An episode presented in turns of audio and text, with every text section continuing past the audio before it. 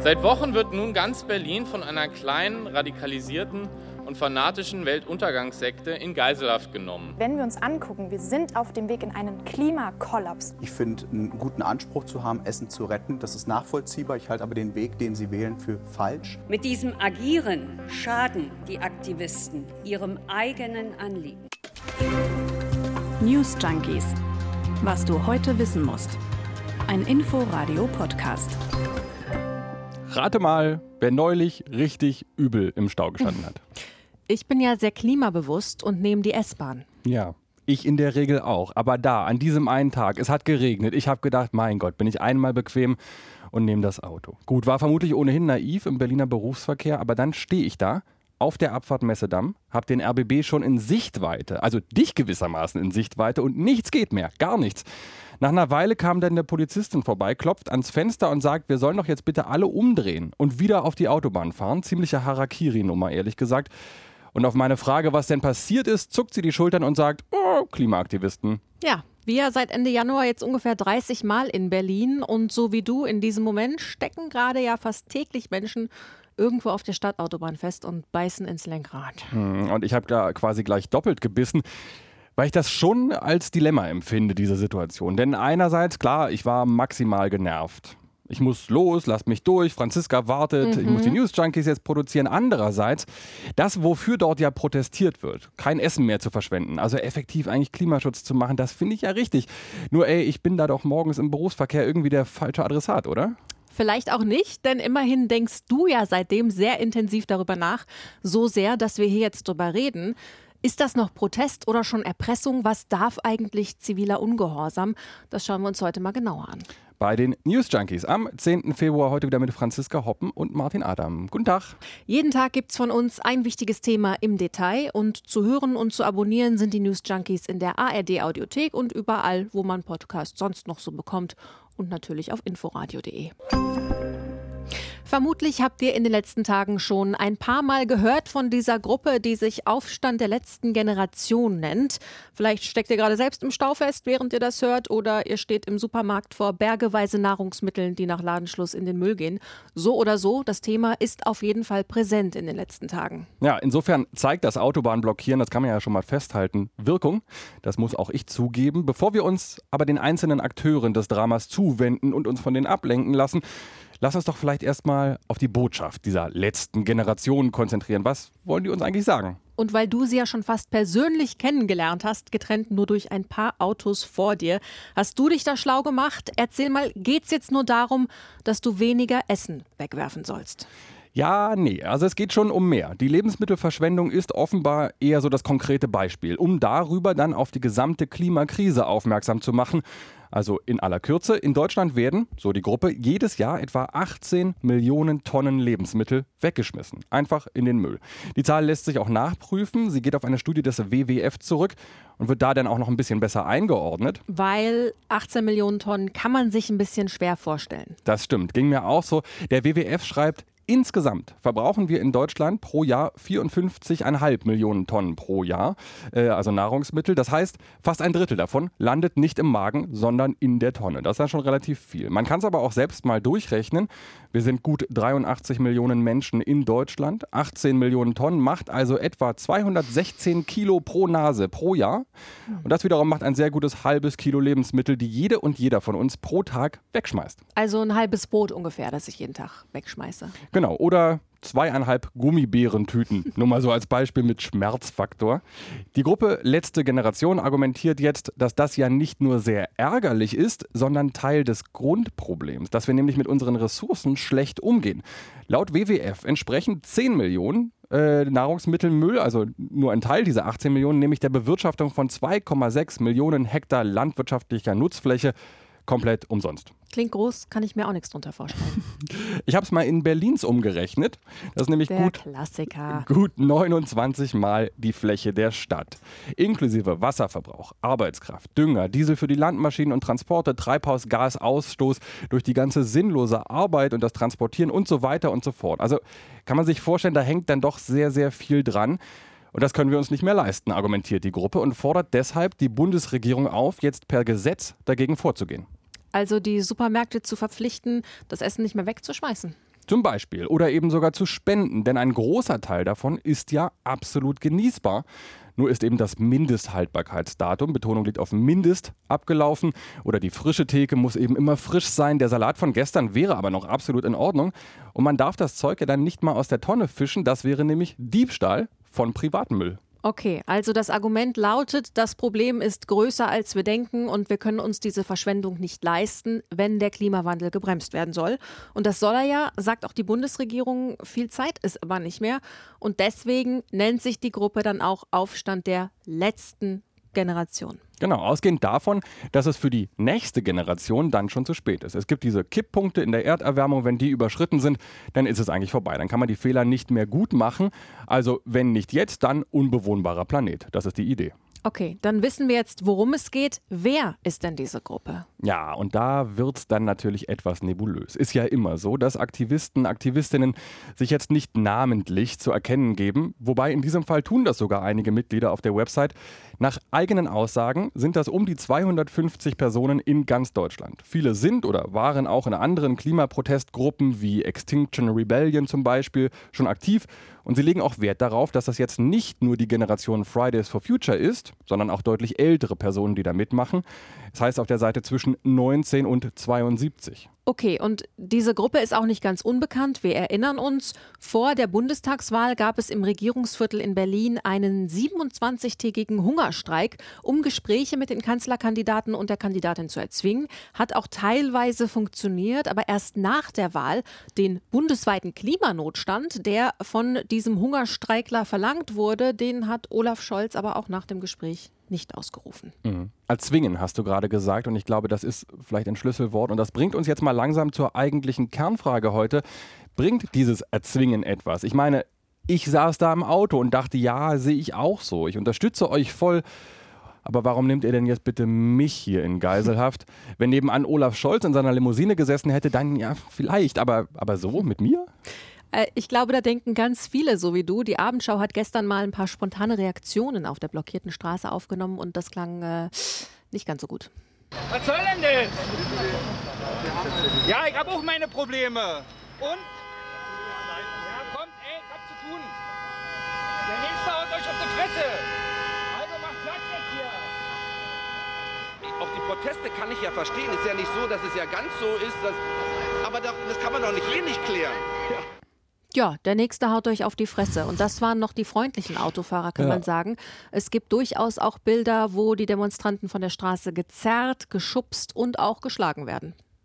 Genau, und der Ablauf ist ja immer gleich, so wie die vorgehen. Die Aktivistinnen und Aktivisten warten, bis die Ampel grün ist, setzen sich in einer Reihe auf den Boden, rollen dann da einen Banner aus, damit auch alle verstehen, wer hier sitzt und worum es geht, und kleben ihre Hände dann mit Alleskleber auf die Fahrbahn. Stelle ich mir nur am Rande wirklich extrem unangenehm vor.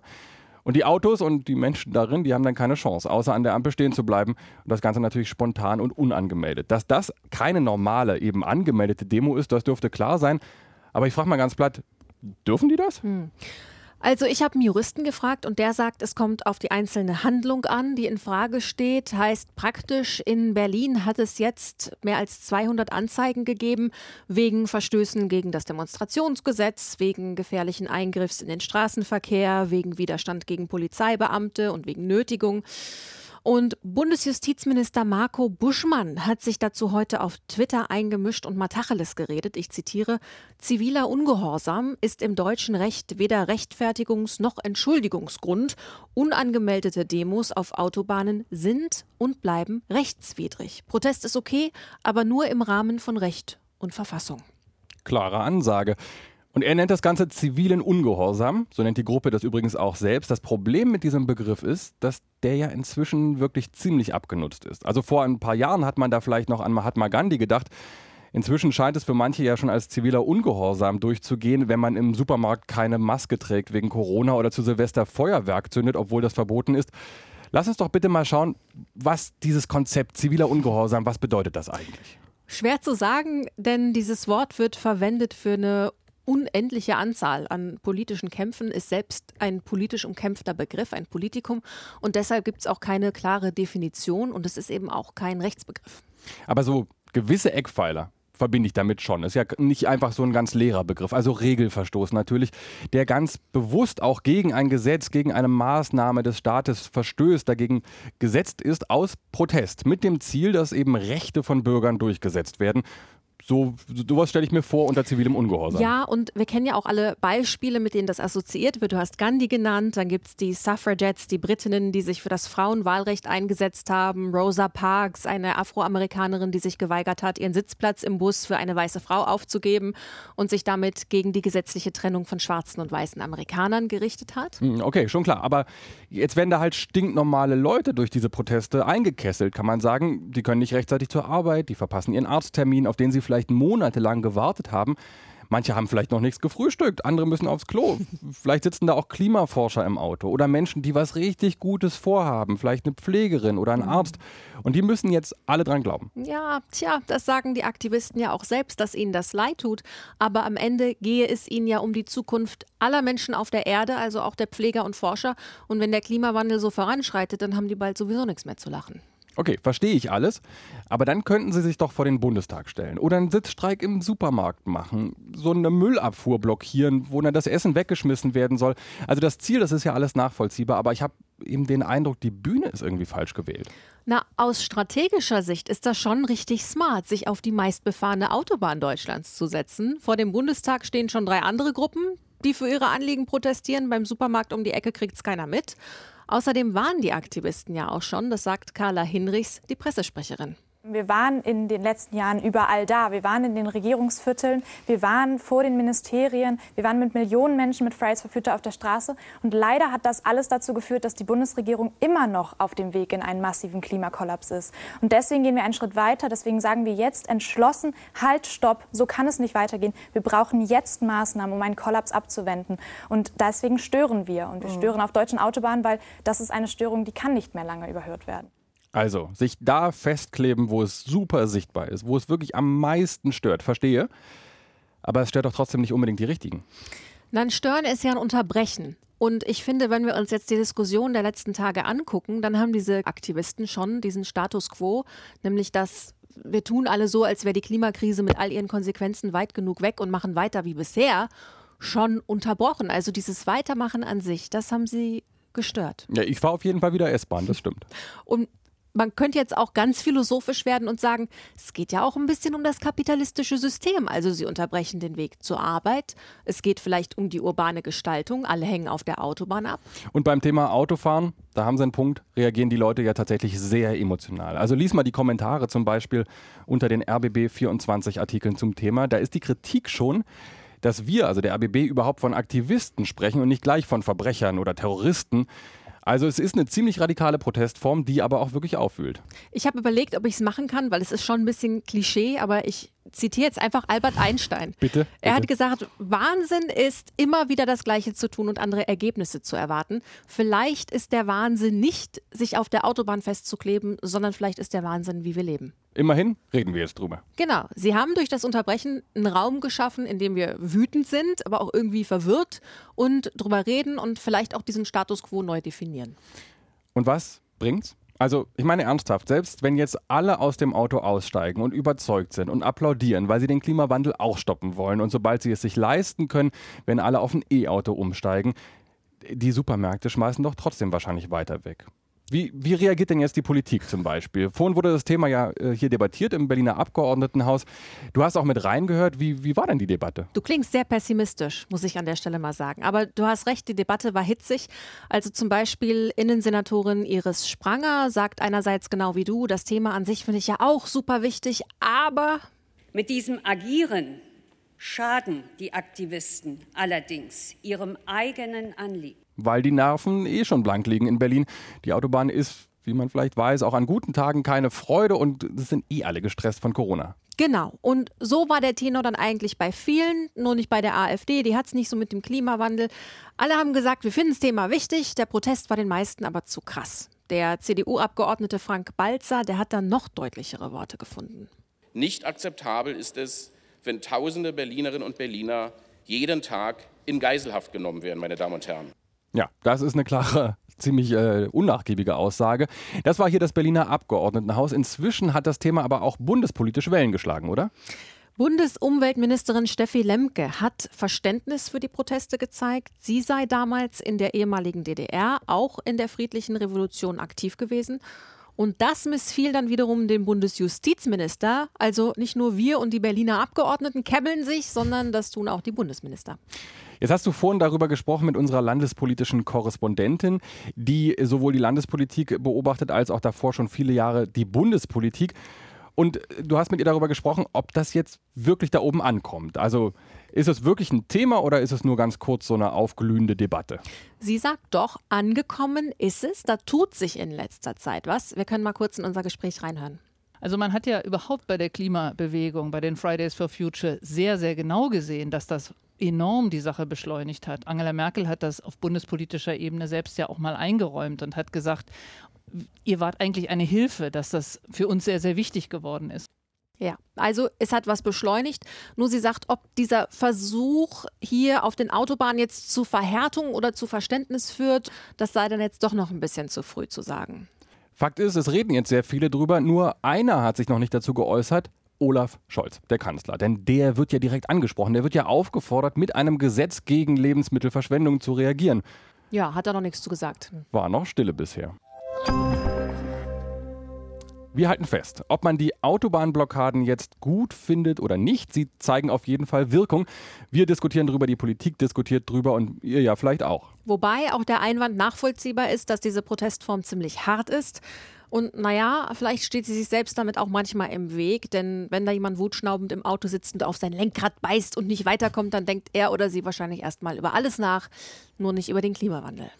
Und ich habe den Eindruck, die letzte Generation ist ja jetzt auch wirklich nicht die erste Generation, die auf diese Idee mit dem Blockadeprotest gekommen ist. Also jedes Mal, wenn es um Milchpreise geht, und auch das ein sehr, sehr legitimes Anliegen, wird die komplette Innenstadt mit Traktoren lahmgelegt. Vor ein paar Jahren wurden regelmäßig Kabeltrassen an der S-Bahn angezündet, um gegen Ungerechtigkeit im Kapitalismus zu demonstrieren. Ob deswegen jetzt wirklich so viel über soziale Umverteilung nachgedacht haben, weiß ich auch nicht. Aber was ist die Alternative aus Sicht der Aktivisten, wenn man, wie Carla Hinrich sagt, alle anderen Protestformen im Rahmen des Gesetzes schon ausprobiert hat und nicht das Gefühl hat, etwas zu erreichen? Dann gibt es vielleicht nur aufgeben oder radikaler werden. Und ein Argument, das haben Sie nun tatsächlich unbestritten auf Ihrer Seite. Die Klimakrise ist das größte denkbare Problem, abgesehen vom Atomkrieg vielleicht, vor dem der ganze Planet steht. Noch ein bisschen warten und ein paar Petitionen schreiben, das kann ich schon verstehen, dass das nicht befriedigend ist. Was denkt ihr darüber, liebe Hörerinnen und Hörer? Heiligt der Zweck die Mittel oder müssen politischen Demonstrationen, egal wie wichtig sie sind, Grenzen gesetzt werden? Sonst kappt demnächst noch jede Interessengruppe das Stromnetz. Schreibt uns gern Anregungen, Kritik oder auch Lob. Heute haben wir zum Beispiel eine ganz tolle Mail von René aus Hessen bekommen. Vielen Dank dafür. Und wir sind raus für heute. Und fahren jetzt mit der S-Bahn nach Hause. Abonniert uns gern, empfehlt uns weiter und bleibt uns treu bis mindestens morgen. Dann sind wir beide nämlich wieder da. Tschüss. Tschö. News Junkies. Was du heute wissen musst. Ein Podcast von Inforadio. Wir lieben das Warum.